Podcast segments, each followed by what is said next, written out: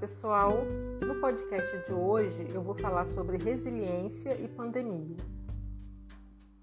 A pergunta que, que fica é: como está a sua resiliência agora que estamos, enfim, saindo dessa pandemia que tanto nos assolou?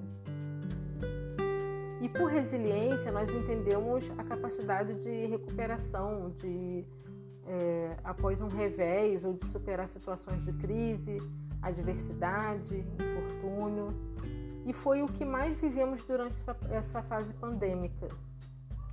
E a grande questão que né, me veio assim à mente e que me fez escrever esse, esse texto, né, essa, esse podcast, foi o que é que faz algumas pessoas terem mais resiliência do que outras? E como agir diante das adversidades? Então, é, desde que o nosso coração bata, é sinal de que estamos vivos, né?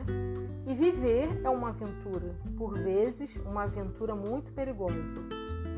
Estamos constantemente lutando pela vida, de inúmeras maneiras, e o fato é que algumas pessoas, diante das adversidades, elas paralisam. A ansiedade se instala e aí tudo para na vida do sujeito. Ele não consegue sair desse círculo de angústia e desamparo. Mas é preciso também ter em mente que nós já sofremos e tivemos que ser resilientes desde que nascemos. Não é à toa que o bebê já nasce chorando, e ele precisa levar umas palmadas do médico para despertar para a vida. É, o bebê, é, geralmente, na maioria dos casos, após né, nascer do ventre, da sair do ventre da mãe, ele, na, ele nasce é, como se tivesse desacordado, né, com os olhos fechados. Ele precisa levar uns tapinhas para o coração dele começar a bater e aí sim ele respirar, dar o primeiro suspiro, né, o primeiro respiro e chegar, né, chegar na vida. Então é, fica assim a questão de que é, algumas pessoas, né, é, elas paralisam, a ansiedade, a ansiedade vai se instalar e e aí fica a questão de que né, o sujeito ele precisa né, lutar, nós é, já nascemos lutando desde que nascemos. Por isso que o bebê é, precisa levar umas palmadas né, ao nascer e também já nasce chorando, né, porque o sujeito precisa viver né? Para o sujeito viver, ele precisa apanhar, no bom sentido da palavra.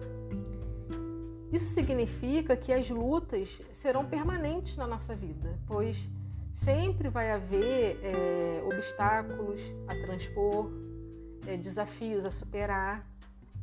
E assim como o bebê luta pela vida desde que nasce, e nós já fomos esse bebê, logo nós temos a capacidade de lutar pela vida, como já fizemos uma vez no início, né, lá no passado, é, quando nascemos. Aliás, essa luta começa bem antes de nascermos. Né? Só de pensar que entre milhões de espermatozoides fomos aqueles que venceram a batalha pela vida. Né? Na luta lá para né, dos, dos, espermatozoides, apenas um venceu a corrida, né? digamos assim.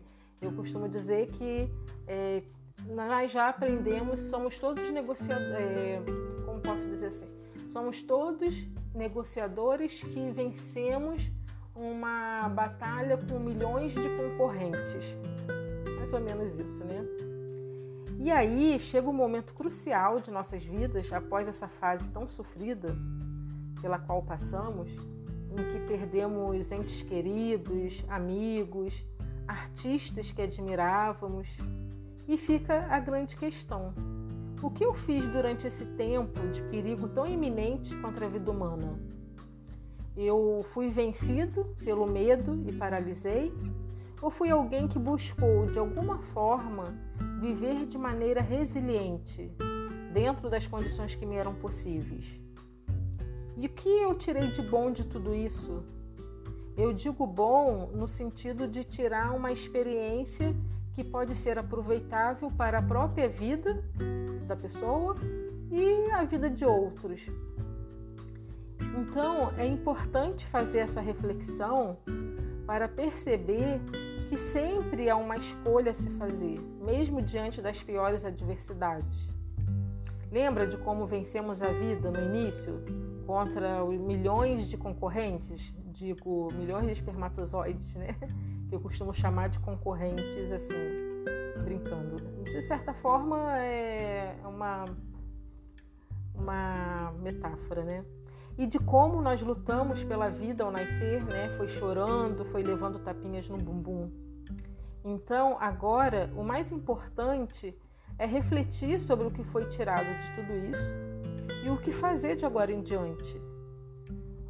Pois somos todos vencedores, lutamos pela vida e precisamos seguir adiante com fé e persistência, porque a vida nunca vai parar de nos dar tapinhas e precisamos, na medida do possível, estar preparados